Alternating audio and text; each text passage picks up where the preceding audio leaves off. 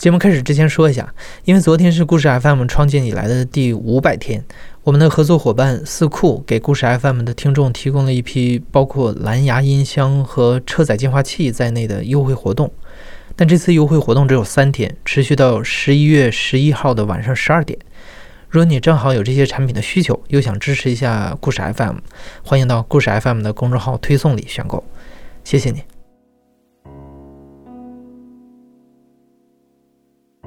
你好，欢迎收听故事 FM，我是艾哲，一个收集故事的人。在这里，我们用你的声音讲述你的故事。每周一、三、五，咱们不见不散。二零零三年春天，我当时是大一的下学期。有一天，一个高中的同学来我们学校找我玩，他说：“你知道吗？南方那边爆发了一种传染病，染上就会死。”那是我第一次听说非典的消息。之后没多久，新闻里就开始公开报道疫情。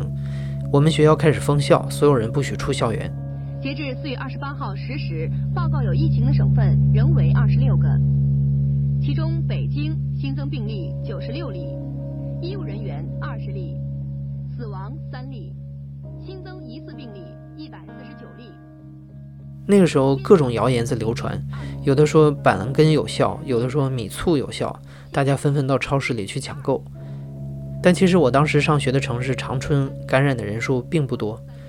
那时候中国大陆地区非典感染人数最多的城市，根据官方统计的数据是北京。经中央军委主席江泽民的批准，为紧急支援北京市非典防治工作，全军各大单位火速抽调一千二百名医务人员支援北京市，来组建非典定点医院。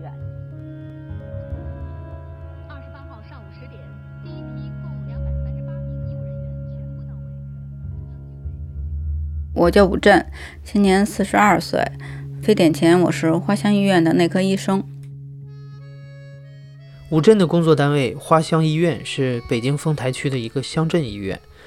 为了能有更多的上升空间，非典爆发之前，武振申请到了去北大人民医院实习的机会。觉得挺幸运的，人民医院的学习氛围也非常好。那时候觉得每天都特别的有意义吧，特别开心，好像每天从里到外都暖乎乎的那感觉。在那儿实习就觉得很兴奋，就无知者无畏嘛。那时候 是是这样，不觉得危险。呃，零三年二月份进的科，急急诊内科。然后当时气氛其实已经很紧张了，因为知道那个广州那边已经有了嘛，而且很多的那个嗯实习生被感染。然后我当时还想，哎呀，怎么这么笨呢？我说怎么会被感染呢？那时候听说的是朝阳、东直门那边都已经那个好像封院了吧，还是怎么着？然后我们也就是培训嘛，这方面都会告诉你，你接诊了一个发热病人。你要询问他的那个，呃，有没有接触史，嗯，你要给他做，嗯，什么最起码的血血象啊，什么胸片这些检查。那时候就觉得，嗯，有点紧张了。二零零三年四月七日早上八点，武振上完了夜班回家休息，所以他不知道这一天北大人民医院刚刚确诊收到了第一例非典病人。我们例行的每周二都是要。有有一个病例的讨论，然后我特别珍惜这机会，每次我就都能学到好多东西，所以我当时挺纠结的，去不去？当时我男朋友说，我不建议去，我不想让你去，说那个现在这形势这么危急，而且我想，如果要是没有了的话，老师会通知啊，那也没有通知啊，那我还是去吧，然后我就去了，结果去了到那儿一看，就觉得气氛特别紧张。去到那个屋，大家都就穿着防护服，但是那是一次性的，他们穿的都是那种蓝色的，然后戴着呃口罩、眼镜、手套，全副武装。我先进的是我们那个医生办公室嘛，没有人。我说呀，今天还真没有啊，我当时挺傻的啊。后来我说，那我也不能白来一趟吧，我去病房抄份病历吧，嗯，去病房抄份病历再走吧。后来老师说，你不戴口罩，你那个没事儿，你就赶紧走吧。后来我一看这样，那我就赶紧走了。然后回家路上我还想，哎呀，我不会被感染了吧？我想，我得在路上转悠转悠，不能把非典病毒带回家。我还走了一站地，没敢坐公交车。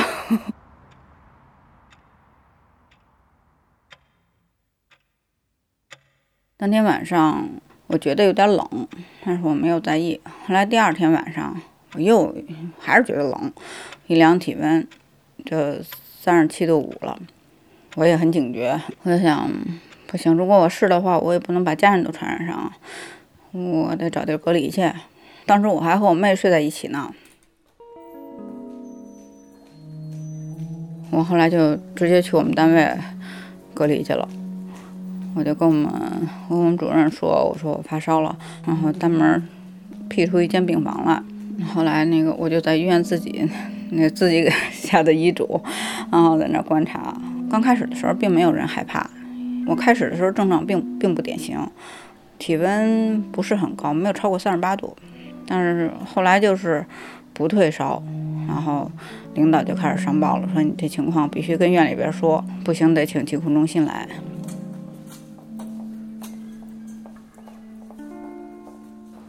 而且当时我还记得很清楚，就是因为你每天差不多每天都要查一次血嘛，啊，你看我这烧的挺严重的，还像那时候四月份了嘛，还穿着羽绒服，啊，戴着口罩。后来去那个化验室嘛，化验室前面一堆人，我说不好意思啊，让我先我先查一下，我就我就走。然后有一个女的，她说你凭什么来了就查呀？我说我发烧了，他们呼啦 全都好了，你知道吗就咵给我空出一块地儿来。我记得当时心里边是又好气 又好笑那样，然后就查了血。当时就是气氛就开始紧张了，嗯，然后晚上打退烧针，有一个护士进来，其实平时我们关系都特别好，然后还我说还跟他说话，我说啊，我说你值班啊，他就。不敢出气儿，就更甭提说话了，你知道吗？我想怎么这样呢？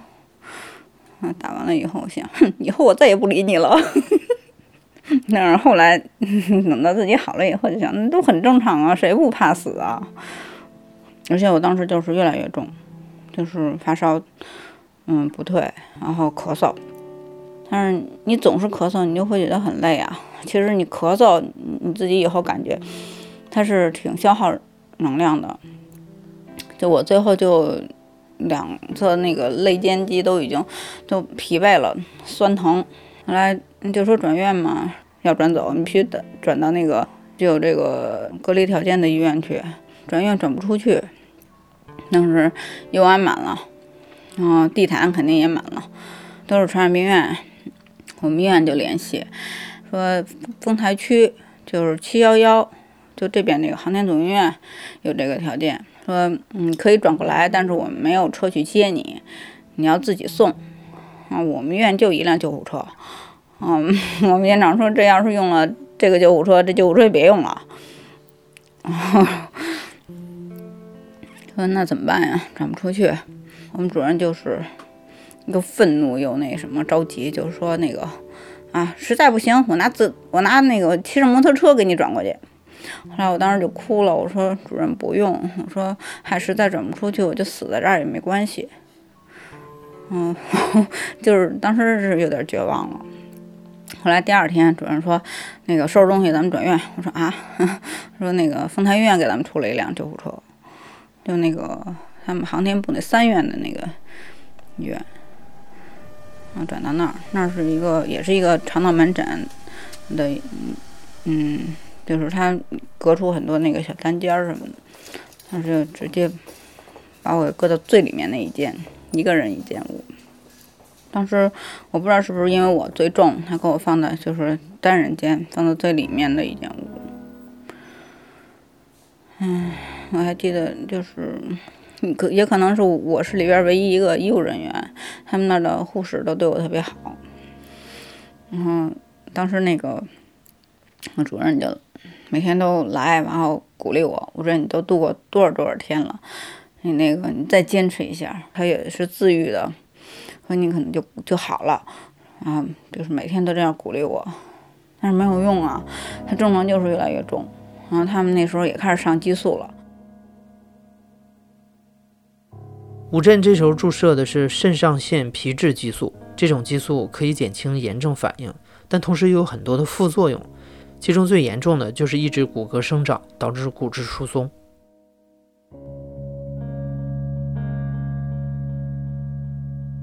嗯，那时候最多好像一六百毫克一两次，量很大了，冲击量。但是这个阴影就是不退，症状也不减轻。因为那个七三幺那边，也就是最后就没办法了，我最后两肺可能都白了，两肺的有那个片状的阴影。正好那个长安店医院，他作为那个非典专科医院开始收病人了嘛，那他们就，要不然这病人就死这儿了，你就转走吧。转到长辛店去。吴震说的长辛店医院也位于北京丰台区，是首批北京接收非典病人的定点医院。四月二十号，长辛店医院接收了第一批非典病人。那是长辛店医院，应该是第一天收治病人，当天晚上夜里边给我转走的。嗯，我们转走是夜里几点呀？反正是十二点以后。然后到了那儿以后，嗯。电梯都停了，就是没有没有人。那个当时要给我转到三楼还是四楼，然后他打电话就说病人自己上去，我们不能出来，因为都是隔离的嘛。你出来以后，你你里面是嗯里面都是污染的，你不能到外面来。然后嗯，我当时就是下了救护车就走不了几步，就跟跑了八百米似的，喘。当时还不知道这个叫呼吸困难，就觉得哎怎么这样啊啊！我说我说大夫等会儿，我先喘口气儿。那走走两三步就那样。后来那个大夫一看电梯也也没法上去，就我这种情况那得走多长时间啊？而且能不能走上去啊？啊，他一把给我抱起来了，咚咚咚咚咚咚上了，就给我送到病房去了。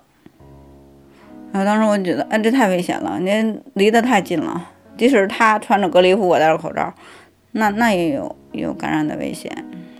他就反正安全交接，给我放到那儿了。但是当时我也顾顾不过命了，也 说不了谢谢什么的，然后也没问人家姓什么。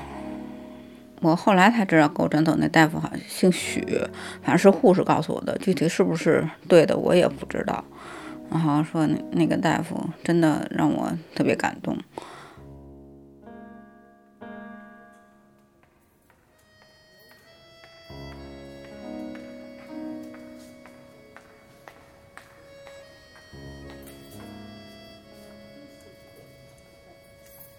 我就住的是一间大病房，特别大，里面住了得有五六个人，我觉得。啊，当时，嗯，你已经那种低氧血症，然后发烧又那么多天呢，就已经脑子都不太清醒了，我觉得。啊，躺在那儿，我想上厕所，然后那个拿拿着自个儿的便盆儿，结果就就已经蹲不住了，一下就坐在那儿了，就一下就晕倒了。你晕倒了吧？嗯，耳朵还是能听到的，就是你动不了了。然后就听他们喊，后来大夫一看，这不行，这转走这太重了，搁搁的那个单间儿去吧。然后就推着那个病床把我推到一个单间儿。然后后来我就不知道了，我也不知道我就是昏迷了有多久，反正就嗯。就那几天都是那种，就是嗯不清醒的状态，我觉得，嗯期间也会也打电话给家里边人打电话，然后家家人和同事也会给我打电话，然后有很多，然后多年不不联系的同学给你打电话发短信，就是各种途径来鼓励我。住在长安店医院这一段时间。其实我觉得是我，嗯，怎么说呢？从得病到现在来说，我都觉得是最幸福的一段时间，就是让让让我觉得是最美好的一段，就是被人关心，然后而且也觉得外面的世界也是很美好的。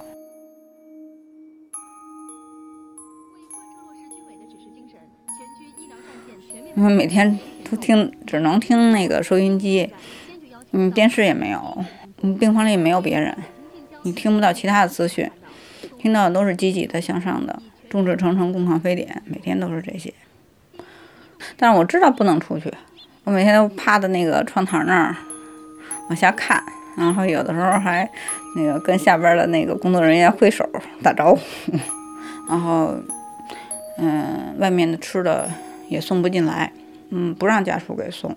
我还好，因为我我我认识那边有就是入住丰台医院的大夫，然后我就通过他的名义把我那吃的给我送进来。我妈他们这儿。送一麻袋，就半麻袋这样的黄瓜、西红柿，然后各种水果。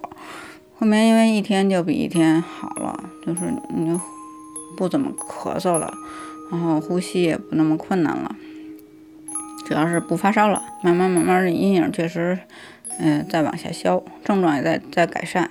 然后我记得我们同事几乎是有一个特别好的嗯朋友。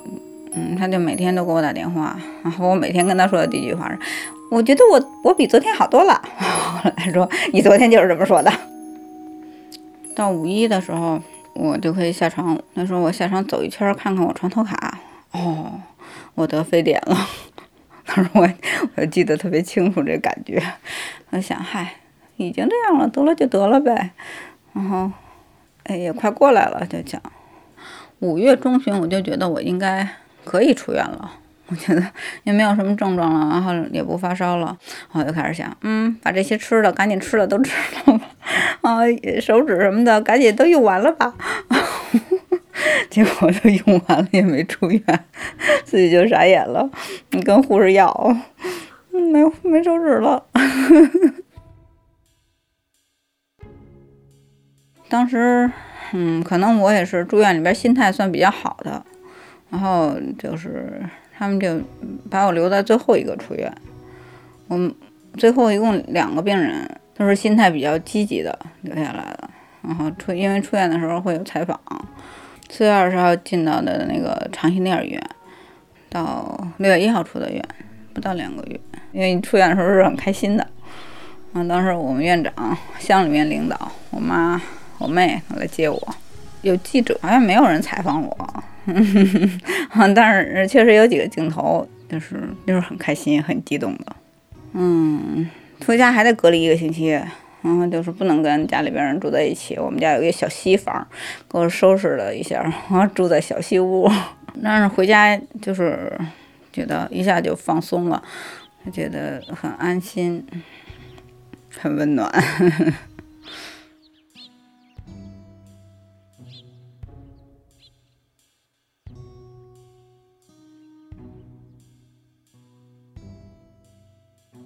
因为出了院以后，我们还会跟那个以前的病友有联系，那都得是零三年的九十月份了。有一个病友就跟我说，说那个他去查了，说他那个股骨头有问题。其他医院的嗯护士认识的，他们得过非典的也都查出来有骨头坏死。然后我当时还觉得不可能，我说我这么年轻，而且我也没有任何症状。我说我怎么会得骨头坏死呢？嗯，那个病友说，你还去查一下吧，查一下没有什么坏处。后来院长说，那那你就去查一下吧。做的核磁嘛，然后他也是过过几天才出结果。但是我上班呢，也没有时间去领，还是我我们家人给我领的。然后记得那天，嗯，回来的时候，就是就觉得。嗯，家里边的气氛特别压抑，然后我说有事吗？我没说，啊，你自己看吧。然后我拿过来看，我当时就看见无，其实它是无菌性坏死，我就看见无，我就以为是双侧股骨头无坏死。他说这不是没事吗？嗯，我没说你再好好看看。哦，我说是双侧股骨头无菌性坏死。当时我也没有什么感觉。我就说没事儿，我说我还这么年轻呢，嗯，检查又这么早，我说说不定我还能好呢。其实当时我也，我就是这么一说吧，因为我知道骨头坏死是那个不可逆的，你学的时候是这样学的，骨头坏死不可逆，而且他就不死的癌症嘛。然后就那个就开始四处求医，看去去哪儿看骨头最好不是去积水潭吗？啊，去积水潭，积水潭大夫看你这个肯定骨头坏死，嗯，就没跑了。我说那有什么就是比较积极点的方法吗？我说没有。我说你就是回家拄拐坐轮椅，就等着换关节吧。就大夫就就没有一点温度的跟你这样说，知道吗？当时觉得没有希望了，嗯，含着眼泪就出来了，就站在新街口那大街上就抱头痛哭，你知道吗？而且当时我查出来不只是股骨头坏死，我全身的大关节除了肘关节是好的，其余的都有坏死。你像我想着我这将来要是都换了，那我不就是一机器人吗？每个关节都是假的。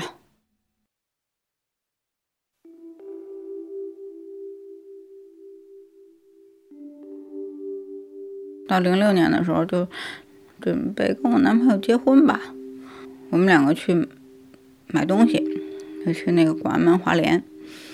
走着走着就逛着逛着商场，突然就不行了啊，疼的特别厉害，走不了路了，汗都出来了。啊，当时我就我男朋友把我背回去的，就是一步都走不了了。然后一拍片子，说已经塌了，对，骨头塌了。前男友就是我们俩认识是非典之前，零二年认识的，他是在那个一个部队的卫生队，也是大夫。嗯，就是非典的时候，还是关系还是挺好的。当时我还想，非典就是他都没有离开我，我觉得将来他也不会，就是我们两个应该不会有什么问题。嗯，确实，我后来骨头坏死以后，他对我也是就是不离不弃。啊，他家人也说啊，他不会离开你的，你放心吧，你就好好治病。嗯。嗯嗯，你刚开始几年就是没有什么症状，走路啊什么的，拄你就拄着拐，你也是为了减轻负重。你弃了拐跟正常人一样，就是没有什么症状，所以我觉得他可能也没有什么感觉。当然，嗯，等等到零零六年以后，这个塌了以后嘛。嗯，后来就做手术，做植骨，然后结果植植骨失败了，感染了，然后你又取出那个那个植入物，又重新的冲洗。哎呀，那时候受了不少罪，在医院治了得有半年，就是生活不能自理了。你想，你你什么活也干不了了，你也不能像正常的陪他出去逛街呀、玩啊。都不行了。那时候，嗯，刚认识当然就是情感是最那个热烈的时候。他就是每周要看你啊什么的。到后来就一个星期见一次面，然后见面就待不了多长时间，他就走了。而且那时候我去看病啊，去复诊啊，都是我一个人。我忽然有一天，我就回过头来想，我觉得。说我这个男朋友有和没有好像差不多，嗯，我就觉得他可能就是已经要离开我了，啊，只不过你认识了这么多年，嗯，也有感情在，也有不舍，也有不好意思，就说不出来这分手吧。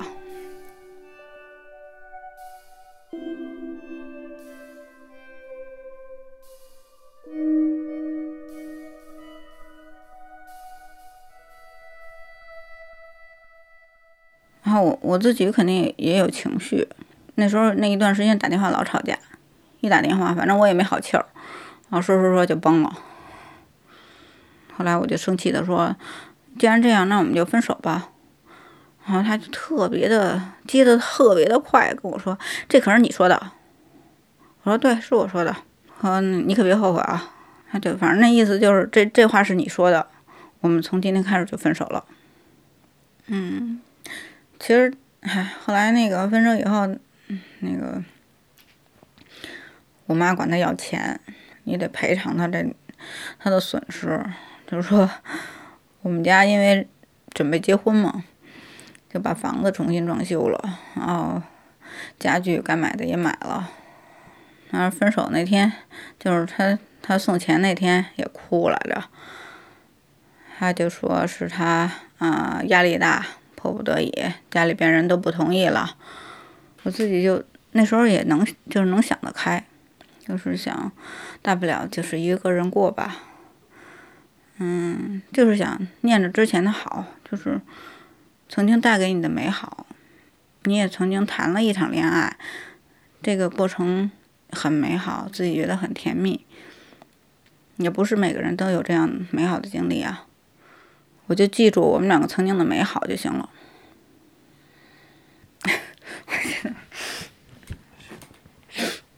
这么多年，我还真没有过这这个情绪还能上来，我就觉得我已经，嗯，对他已经很释然了。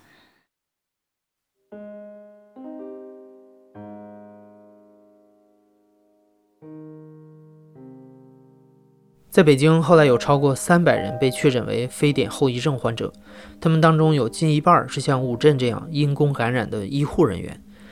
后来，武振一共做了四次手术，置换了两个髋关节。现在他基本上已经可以正常活动了。武振还在去年九月份经人介绍认识了现在的丈夫。截止到本期故事播出，武振已经怀孕九个月了，下个月十号就是她的预产期，她正在期待新生活的到来。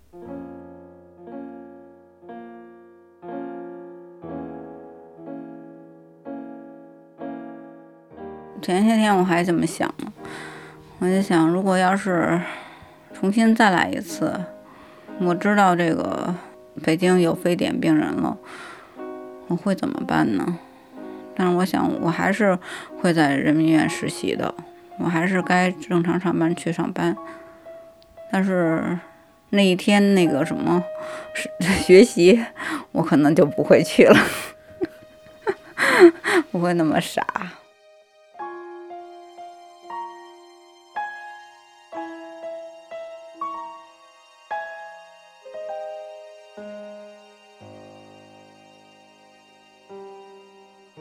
你现在正在收听的是大象公会出品的声音节目《故事 FM》，我是主播艾哲。本期节目由我制作，声音设计杨帆。非典的时候你在做什么？有什么样的记忆？欢迎在留言里和我们聊一聊。感谢你的收听，咱们下期再见。